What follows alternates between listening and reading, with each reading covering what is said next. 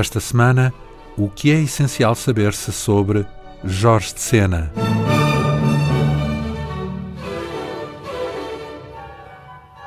Jorge Cândido de Sena nasceu no dia de finados de 1919, em Lisboa.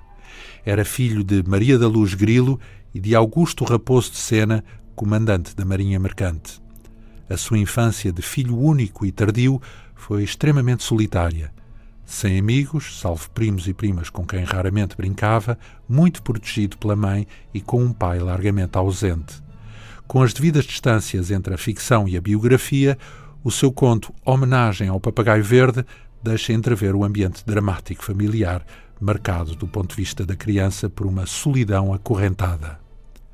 Após os estudos primários no Colégio Vasco da Gama, Jorge de Sena transfere-se para o Liceu Camões, onde termina os estudos liceais. Aos 17 anos, entra para a Escola Naval a fim de seguir a carreira mais alta da Marinha de Guerra, que o pai lhe planeara à nascença.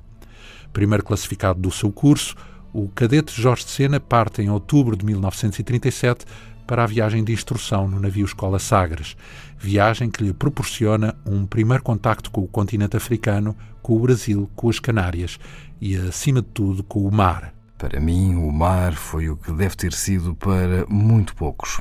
Uma realidade sonhada, certa em muitos anos de criança e depois vivida e perdida em meia dúzia de meses. E perdida porque com base em razões que eu próprio não soube nem pude dominar, me a fizeram perder. A inconformidade de Jorge Sena com a disciplina militar leva à sua exclusão da Armada, num processo nunca inteiramente esclarecido. Estava-se em pleno período da ditadura do Estado Novo, em plena Guerra Civil de Espanha e da chamada Revolta dos Barcos, ou Revolta dos Marinheiros, sangrentamente reprimida e de onde sairão prisioneiros para inaugurar o campo de concentração do Tarrafal em Cabo Verde. Tudo isto são vivências que, mais tarde, Jorge de Sena irá transmutar para os seus poemas e para as suas narrativas, como Os Grão-Capitães ou Sinais de Fogo, seu romance póstumo.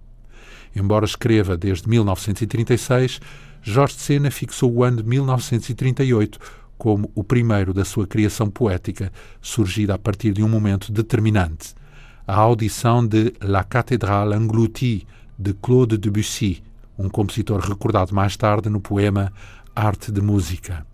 Este começo da atividade poética associado à música merece destaque, uma vez que a música que Jorge aprendeu na infância contribuirá em grande medida para a estruturação interior do seu fazer poético. Foi da música que eu saltei para a poesia. A educação musical de Jorge de Sena foi impulsionada pela mãe e desde logo foi motivo de discórdia familiar.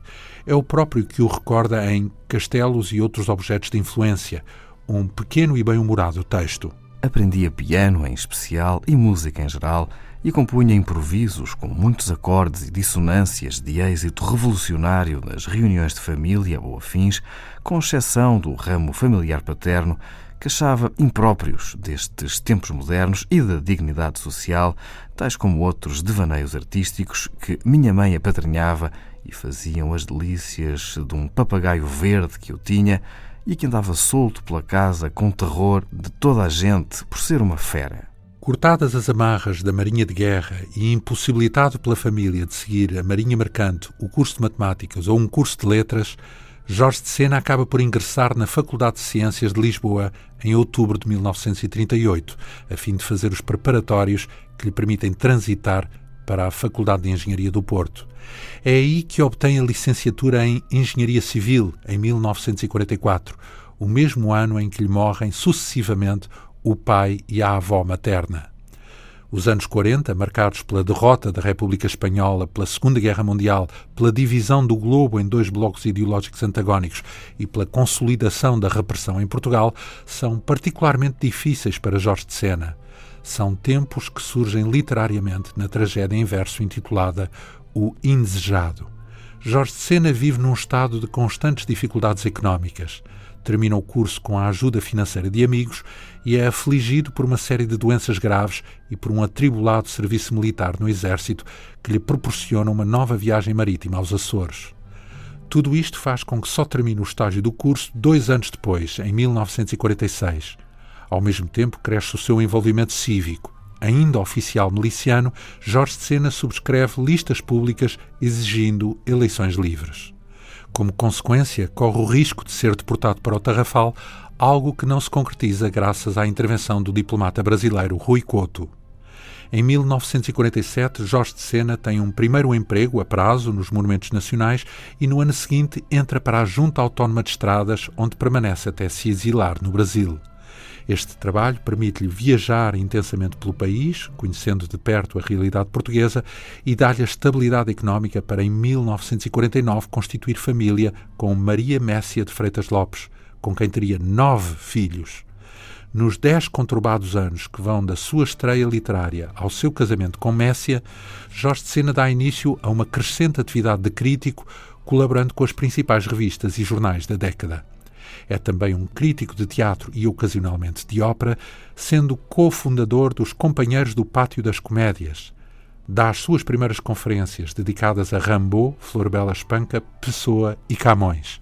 Estas duas últimas constituem o público anúncio dos estudos a que Jorge de Sena se vinha a dedicar e que nunca mais abandonará. Luís de Camões, o modelo inspirador, e Fernando Pessoa. Em 1956, Jorge de Sena funda a Sociedade Portuguesa de Escritores sob direção de Aquilino Ribeiro, António Sérgio e João de Barros. Dois anos depois, em 58, adapta ao teatro radiofónico 13 textos para o programa de António Pedro, Romance Policial, no Rádio Clube Português. Colabora com as Terças-Feiras Clássicas, organizadas pelo Jardim Universitário de Belas Artes no Cinema Tivoli, onde faz comentários de filmes. Jorge de Sena dedicar-se-á também à tradução, centrada em autores de língua inglesa, ainda que não exclusivamente. O fascínio de Jorge de Sena pela Inglaterra país que visitou pela primeira vez em 52, perpassa em toda a sua obra. Desde um livro dedicado à literatura inglesa aos estudos que deixou sobre o Shakespeare, que, juntamente com Keats e Wordsworth, é um dos poetas anglófonos que mais estimou. Na poesia, Jorge de Sena estreia-se em 1942 com Perseguição. Nos anos seguintes seguir-se-ão Coroa da Terra, Pedra Filosofal e As Evidências. Jorge de Sena publica também teatro, nomeadamente Amparo de Mãe e Ulisseia Adultra. Em março de 59, Jorge de Sena vê-se envolvido no frustrado golpe da Sé contra a ditadura. No governo provisório, ocuparia o cargo de Ministro das Obras Públicas, mas são previsíveis as consequências da gorada conspiração revolucionária.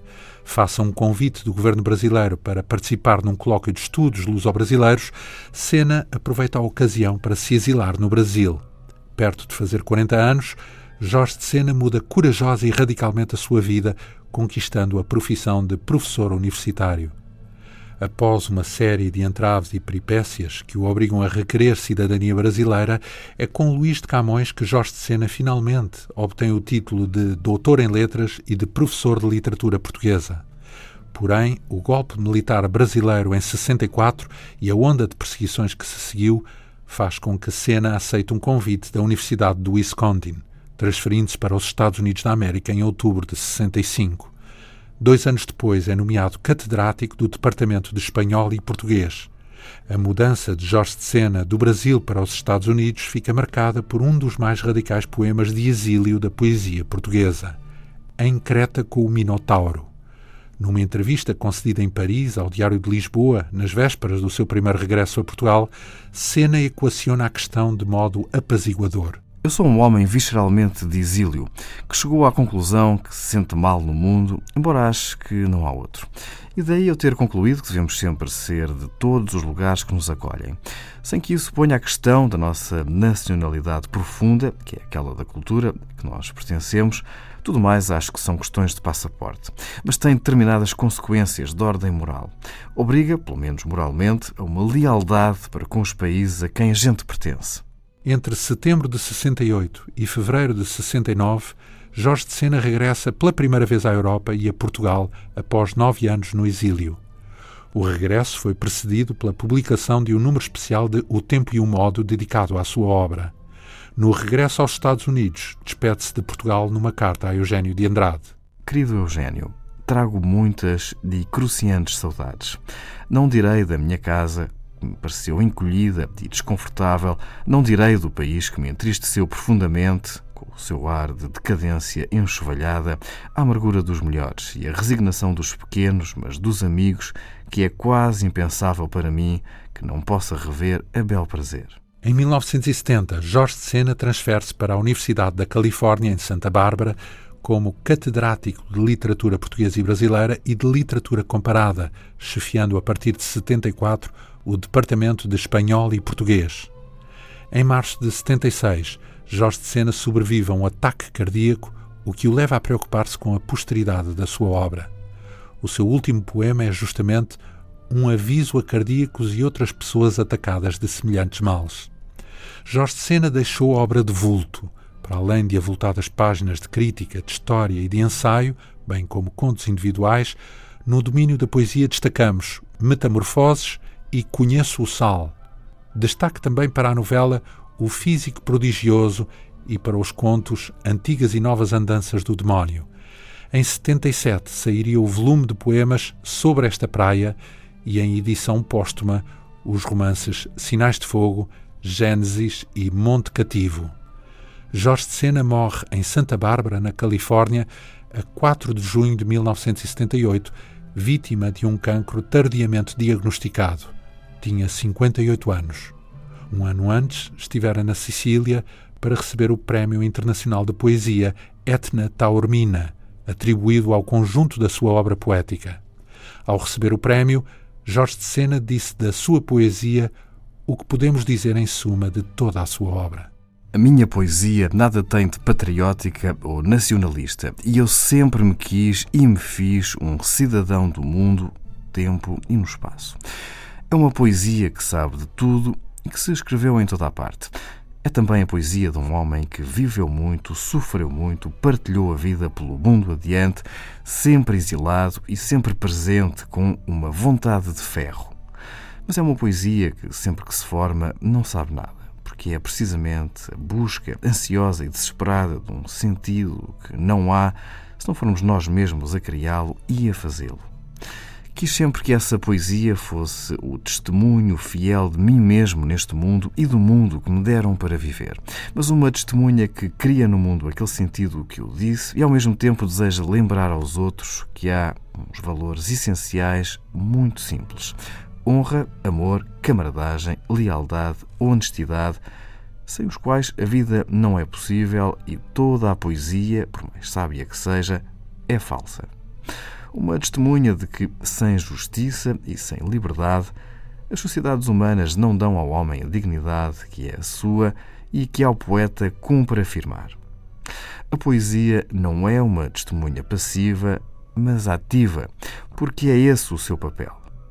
Pode ela ser panfleto, ou ser visão mística, ou ser sátira, porque ela pode ser tudo, mas tem de ser ativa, não só no sentido meramente panfletário, mas no de criarmos a língua do presente e do futuro, herdando tudo o que a antiguidade e o passado nos legaram. O programa de hoje teve por base o livro O Essencial sobre Jorge de Sena, de autoria de Jorge Fazenda Lourenço. Realização de Tânia Pinto Ribeiro, leitura de João Almeida e André Pinto. O essencial sobre um programa da Imprensa Nacional em parceria com a Antena 2.